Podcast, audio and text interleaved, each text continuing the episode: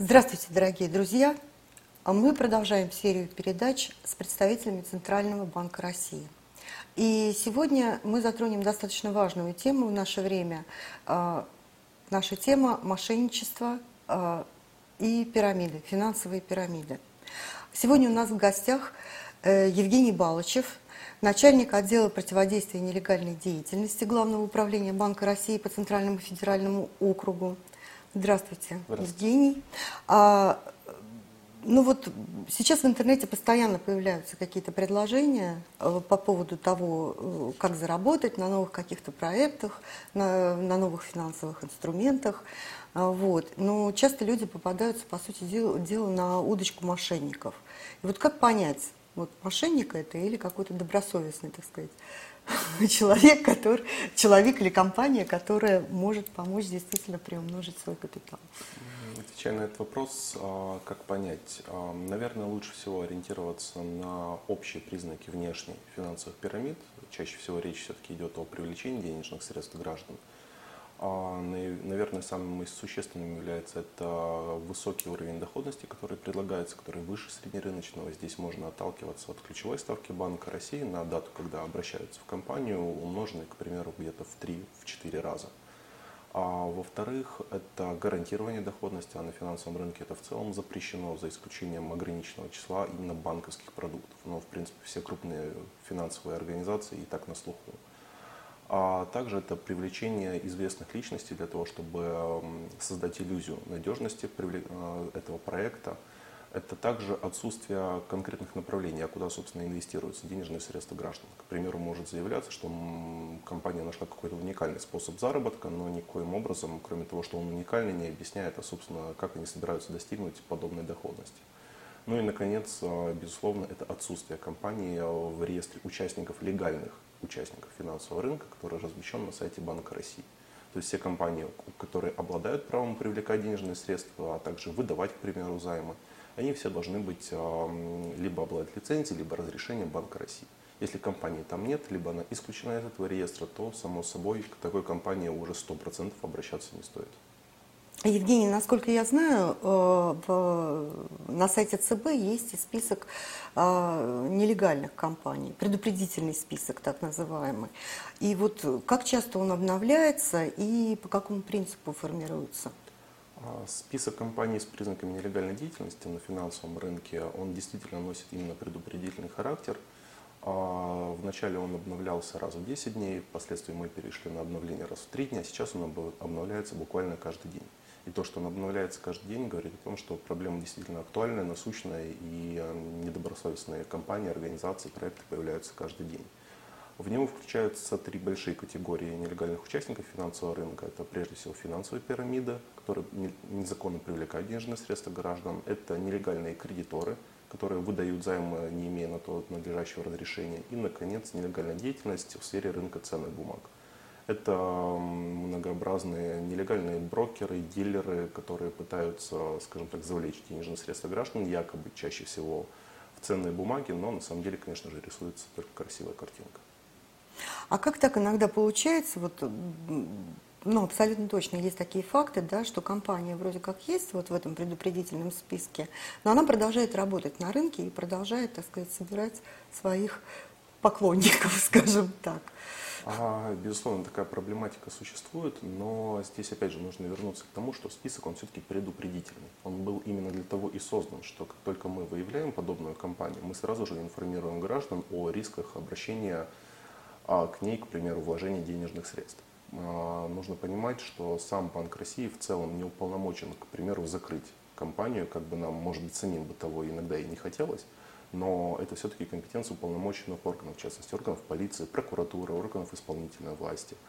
А, соответственно, проходит, безусловно, какой-то определенный промежуток времени между обращением Банка России, к примеру, в правоохранительные органы и уже теми мерами, которые принимаются с их стороны. Опять же, в конечном счете есть э, уголовно-процессуальный кодекс, который тоже регламентирует определенную последовательность действий. Соответственно, появление компании в списке – это как раз сигнал для граждан, которые, к примеру, хотят обратиться вот только в созданный проект, при этом мы уже видим в нем внешние признаки финансовой пирамиды, и мы об этом предупреждаем граждан. То есть он не пресекательный, а все-таки предупредительный. А, именно потому, собственно, так и, Конечно. и называется, да.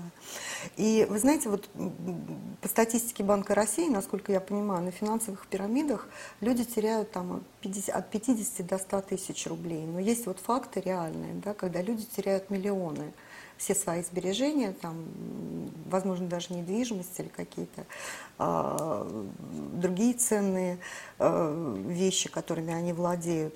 Вот, собственно, ну, человек же понимает, должен понимать, да, что он достаточно в рискованную ситуацию попадает. Как все-таки его ловят на такой крючок подобные финансовые пирамиды, финансовые структуры? И почему человек вот на это вообще ведется? Это очень субъективный вопрос. Во-первых, а сколько в среднем теряют, поскольку 50-100 это, ну, назовем так, средняя температура по больнице. А теряют действительно очень большие суммы денежных средств при инвестировании в подобные мошеннические проекты. А почему теряют почему в них попадают, вопрос, наверное, субъективный. Для каждого ответа может быть свой. То есть, э, с одной стороны, встречаются просто банальная жадность, либо желание э, просто азарта. Например, э, в случае с компанией Кэшбери, о которой Банк России э, заявлял а в средствах массовой информации о признаках финансовой пирамиды еще в 2018 году, э, часть людей действительно туда вкладывала денежные средства с желанием успеть их забрать. То есть при всех прочих равных понимая, что да, это скорее всего мошенничество, но тем не менее люди хотели вот таким вот образом заработать эти гигантские заявляемые проценты. А есть кто-то, кто добросовестно заблуждается. Например, человек искренне хочет, к примеру, построить дачу. И понимает, что вот собирать достаточно долго, у него есть уже определенная сумма, а здесь ему дают, ну, скажем так, достаточно убедительно рассказывают о том, что можно заработать больше, быстро, ну и вот она, кажется, цель приближается. И, естественно, в процессе человек уже видит, что дачу-то он уже покупает на те инвестированные денежные средства и прибыль от их вложения. Соответственно, бывает такое, что просто добровольно действительно заблуждение, ну, банальное мошенничество, то есть состав, умысел есть, и у человека вводит заблуждение относительно того, что все законно, легально и будет прибыль. Ну вот вы уже затронули тему, что такие компании да, появляются на рынке, и пос- пос- постепенно там они как-то выявляются, или там банк может воспрепятствовать ее деятельности, внеся в, в предупредительный список ее. Вот, например, ком- компания рухнула. То есть была она в предупредительном списке, не была, там было возбуждено, ну, рухнула, закрылась, либо ее закрыли органы какие-то, вот, вот э, компетентные. А, Соответственно, есть ли у людей, у вкладчиков возможность вообще вернуть эти деньги, которые они потеряли? Хотелось бы мне позитивно ответить, что ну, вероятность высокая, но, к сожалению, практика показывает, что вернуть денежные средства, которые уже попали в руки мошенников, достаточно проблематично и занимает крайне долгое количество времени. Если мы говорим об а, финансовых пирамидах, которые действуют в формате интернет-проекта, то нужно понимать, все, что есть, это интернет-сайт и какой-то счет, куда человек вносит денежные средства. Кому они переводятся, как их забрать оттуда. И кроме того, это все может быть организовано даже с территории другого государства. Ну, то есть вы понимаете, что перспективы в целом вернуть денежные средства крайне низкие. Если же это финансовая пирамида с реально существующим офисом, опять же, практика показывает, что чаще всего денежные средства тогда принимаются в наличной форме. Они все до определенного момента хранятся, впоследствии организатор их просто забирает. Ну а дальше нужно еще найти, а куда денежные средства впоследствии ушли. Поэтому, к сожалению, да, шансы невелики. Существуют определенные а, общественные организации, которые стараются содействовать действительно пострадавшим вкладчикам. Но, опять же, здесь нужно, здесь должен предостеречь граждан о том, что а, не все те люди, которые обращаются к пострадавшим, одинаково хороши. И мы зачастую видим случаи, когда люди, которые уже пострадали от рук финансовой пирамиды, к ним обращается компания, которая говорит, вы вложились в определенный интернет-проект, а мы внезапно нашли ваши денежные средства где-нибудь в каком-нибудь офшоре, и почему-то мы вам готовы помочь, но нам для этого нужно, чтобы вы еще внесли определенную сумму. И человек становится пострадавшим, но уже от действия вот этих мошенников, которые наживаются, по сути, на тех, кто уже и так потерял денежные средства. То есть, опять же, нужно ко всему относиться очень осторожно и понимать, что, ну, банальная фраза, но бесплатный сыр только в мышеловке. Ну, правильно я понимаю, что, соответственно, вернуть свои деньги вкладчики практически не смогут, ну, если только полиция наша найдет, соответственно, организаторов финансовой пирамиды и там путем, так сказать, изъятия их личных средств может гасить какие-то претензии. Ну, в данном случае, да, шансы невелики, и все-таки лучше защита в данном случае это просто не попадаться в такие организации. А признаки, опять же, у сайта есть сайт Банка России, fincult.info, на котором достаточно простым, доступным языком все вот эти признаки и внешние, и даже содержательные изложены. То есть это вопрос, наверное, как сказать, все мы знаем, что лучше не переходить дорогу на красный свет. Машина, скорее всего, может не успеть остановиться. Соответственно, то же самое относится и к вопросам финансовой грамотности, да и своих сбережений, инвестиций, куда человек вкладывает денежные средства.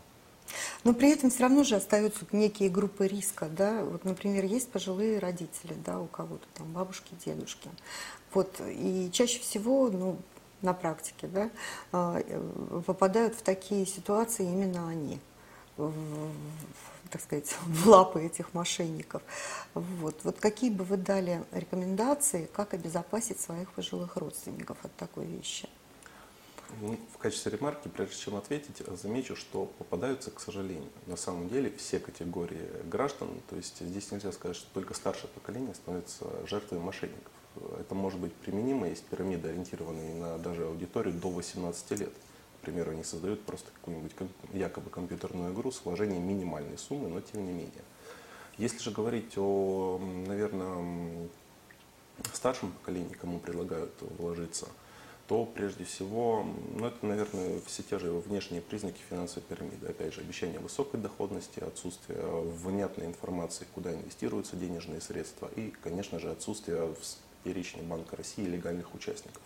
Соответственно, если компании вдруг, к примеру, вы проверили легальных участников финансового рынка, на всякий случай тогда нужно смотреть предупредительный список. То есть не нужно думать, что если, к примеру, компании нет среди легальных участников и нет среди нелегальных, вдруг она еще туда не попала, то это почему-то компания, к которой стоит обращаться. То есть отсутствие среди легальных участников, при этом компания привлекает денежные средства, уже по сути, ну это такой стоп-сигнал безусловный. То есть в эту компанию идти не нужно. Дальше, да, нужно проверять, конечно, список нелегальных, с признаками нелегальной деятельности, но в совокупности это дает, скажем так, достаточно хорошие шансы человеку не попасться в руки мошенников. Ну вот э, я, допустим, увидела какое-то там объявление подозрительное в интернете. Мои действия какие? Я могу сообщить э, в Центробанк об этом, например? То есть как-то вот ведется работа с такими вот подозрительными вещами, выявленными именно физическими лицами? Безусловно, любой человек может зайти на сайт Банка России cbr.ru и там прямо на заглавной странице есть раздел «Интернет-приемная». И можно отправить информационное сообщение, даже анонимное сообщение, например, о выявленных признаках нелегальной деятельности. К примеру, даже отправить сайт. И с радостью действительно должен отметить, что из года в год количество граждан, которые не пишут о том, что они уже пострадали, а о том, что посмотрите, вот есть компания с рисками, оно действительно растет, и это отрадно. Это значит, что уровень финансовой грамотности, уровень, наверное, какой-то осознанности людей на финансовом рынке, он повышается. Ну, не секрет, что все равно мы доверяем своим друзьям, знакомым, и э, большинство финансовых пирамид построено именно на том, э, когда люди приводят, да, чем больше ты привез друзей и знакомых, тем больше твой доход.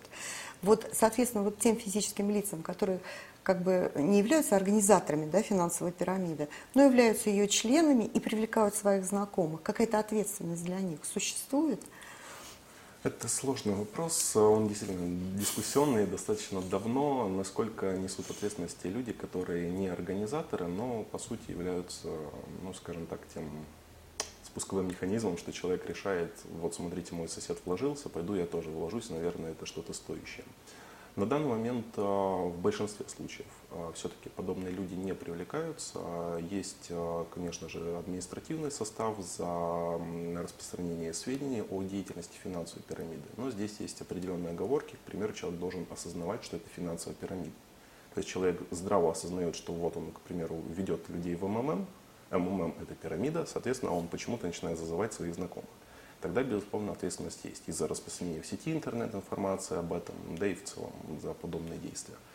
Если же человек сам добровольно заблуждается, к сожалению, добровольное заблуждение даже не то, что к сожалению, но добровольное заблуждение не является составом, чтобы сказать, что человек виновен именно в разрезе административного либо уголовного права.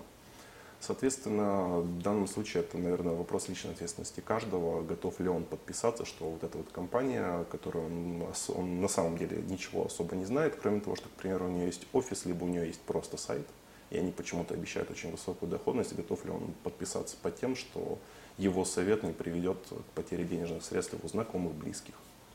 Наверное, я бы так ответил. Ну, мы сегодня, опять же, очень много говорим о предупредительном списке Центробанка, да, и э, очень здорово, что этот предупредительный список появился, но вот э, вы лично могли бы вот э, обратить внимание именно на какие-то вот отдельные компании, которые есть в, этом предупредительном списке, которые вот прям вот скоро попадут в нелегальный. А, ну, они не то, что скоро попадут а, в нелегальный. Если компания уже находится в списке с признаками нелегальной деятельности на финансовом рынке, значит, эти, э, так или иначе эти признаки уже установлены. Наверное, я бы акцентировал внимание на группе компании Best Way. Они привлекают денежные средства под видом того, что человек, внеся стартовую сумму, впоследствии получает, к примеру, квартиру которую ему купит данная компания.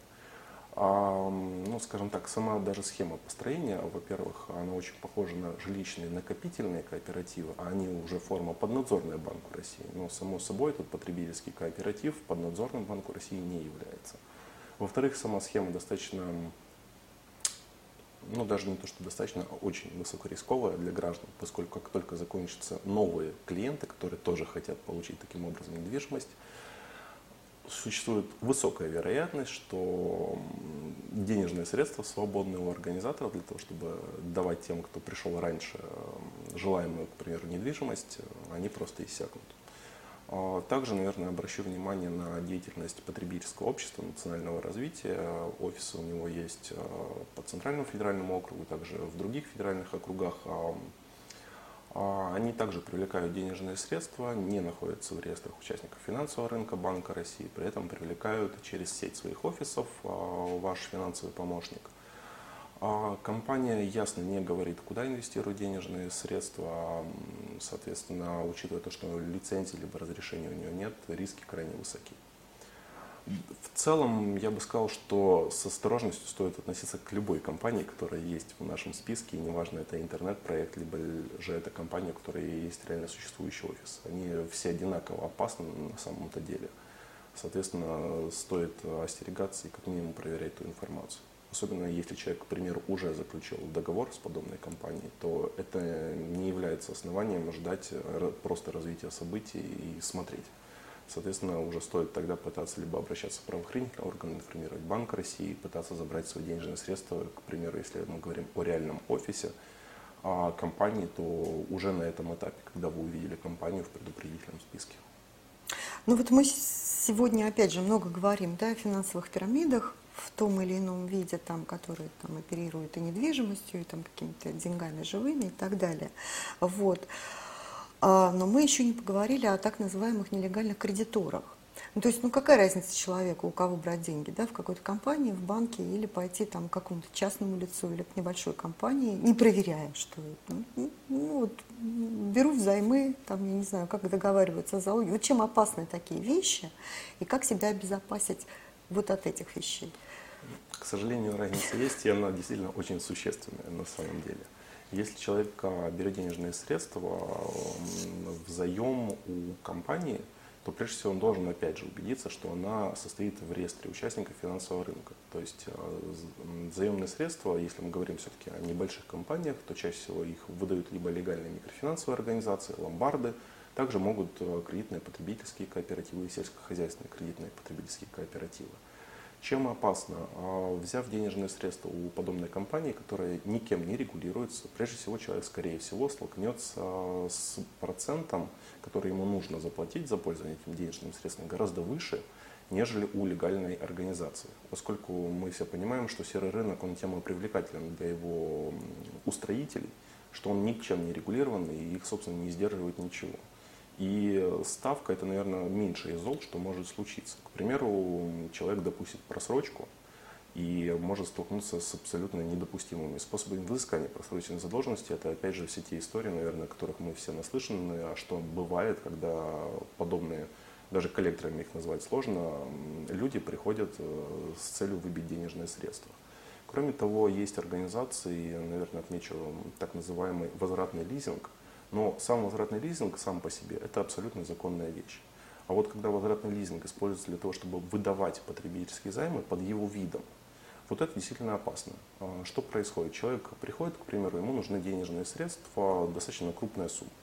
А, и у него есть автомобиль. Ну, конечно же, автомобиль ставить на стоянку ему не хочется. Всем хочется продолжать пользоваться своим имуществом. И с использованием вот этого механизма возвратного лизинга, он на самом-то деле создан как а, инвестиционный инструмент, а не способ выдачи денежных средств простому человеку, к примеру, на ремонт его квартиры. А зачастую человек, во-первых, его автомобиль оценивается ну, раза в три ниже, чем его рыночная стоимость.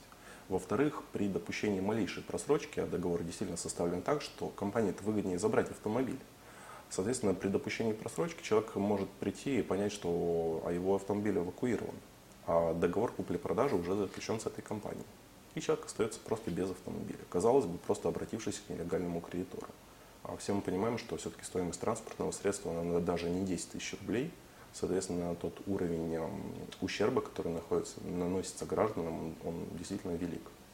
При этом все, как я понимаю, достаточно законно, да? То есть человек сам подписывал договор купли-продажи, то есть никто его не заставлял. К, сожалению, есть... к сожалению, да. То есть эта схема, по сути, как раз организаторы подобной деятельности, они пользуются тем, что человек не до конца осознает, а что, собственно, происходит? То есть человек не подписывает договор займа, как это было бы с нормальной организацией, mm-hmm. при этом и, сам договор займа должен отметить, у него есть определенные индивидуальные условия, все требования должны быть соблюдены, должна быть ясная информация о том, а по какой ставке выдаются денежные средства. Здесь же мы получаем несколько документов, которые человек, не задумываясь, подписывает. В итоге он получает массу проблем, когда, к примеру, попадает в просрочку. Ну, это, опять же, наверное, не лишним будет повторить, что нужно читать те документы, которые вам дают, особенно если вы не уверены или, к примеру, впервые обращаетесь в эту организацию.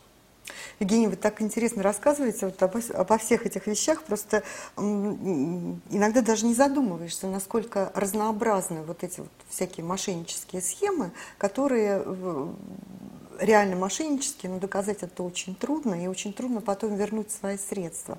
Насколько я понимаю, есть еще какие-то а, такие же инструменты, честного в кавычках отъема денег у граждан, ну вот я не знаю, например, может быть, торговля валютой, там, рынок Форекс, он вообще входит в эти вещи? Вообще, какие еще такие инструменты могут быть? Ну, наверное, еще, да, вот мы с вами поговорили про финансовые пирамиды, нелегальных кредиторов. Очень большой пласт, конечно же, это нелегальная деятельность в сфере рынка ценных бумаг. А, наверное, подавляющее большинство тех проектов, которые мы там находим, это банальные мошенники. То есть они рисуют сайт, человек думает, что он вносит денежные средства для того, чтобы, к примеру, торговать на открытом рынке. А ему рисуют картинку, но денежные средства, естественно, в тот момент, когда он их передает, он их забрать уже не сможет. То есть это дорога денежных средств точно в один конец. А, конечно же, существуют а, компании, которые находят, скажем так, достаточно долгое время поддерживают связь с человеком, дают ему, скажем так, какую-то уверенность в том, что что-то происходит, что с его денежными средствами работают, что, опять же, денежные средства работают, идет какая-то прибыль. Но, по сути, это все очень сильно приближается к мошенническим действиям. А опять же, чаще всего люди мне говорят о том, что деятельность в сфере рынка ценных бумаг, она очень высокорискованная. И любая легальная компания, к примеру, любой легальный брокер обязан уведомить человека о том, что это, ну, они есть. То есть есть декларация риска, которая дается клиенту. Естественно, в этом случае никто ничего подобного не говорит. Соответственно, вот, наверное, это вот достаточно вот такой вот крупный пласт а, компаний. Среди них, наверное, отдельно отмечу такую категорию, как консультационные центры. Что под ними подразумевается? К примеру, человек хочет понять больше о, о торговле ценными бумагами, об открытом рынке. А, и он обращается в подобный образовательный якобы центр – и действительно может пройти бесплатное обучение. Например, 7 дней его будут учить каким-то основам. Но впоследствии человек начи... его убеждает о том, что он уже достаточно знает и может сам зарабатывать. Но на практике люди, конечно же, не готовы. И тут же им предлагают помочь в этой, скажем так, благом деле. И уже подключается консультант, человека убеждают инвестировать денежные средства. И, по сути, очень сложно, на самом деле, от, скажем так, эту схему раскрыть, потому что изначально это все образовательные услуги. Казалось бы, что здесь может быть э, незаконного, либо вредящего, скажем так, финансам граждан. Но на практике люди попадают в очень неприятные истории, а денежные средства вроде бы они уже после обучения сами и внесли. Евгений, спасибо вам громадное за эту беседу. А, я надеюсь, что наши зрители теперь будут более подкованными и не попадутся на удочку мошенников. Всего доброго.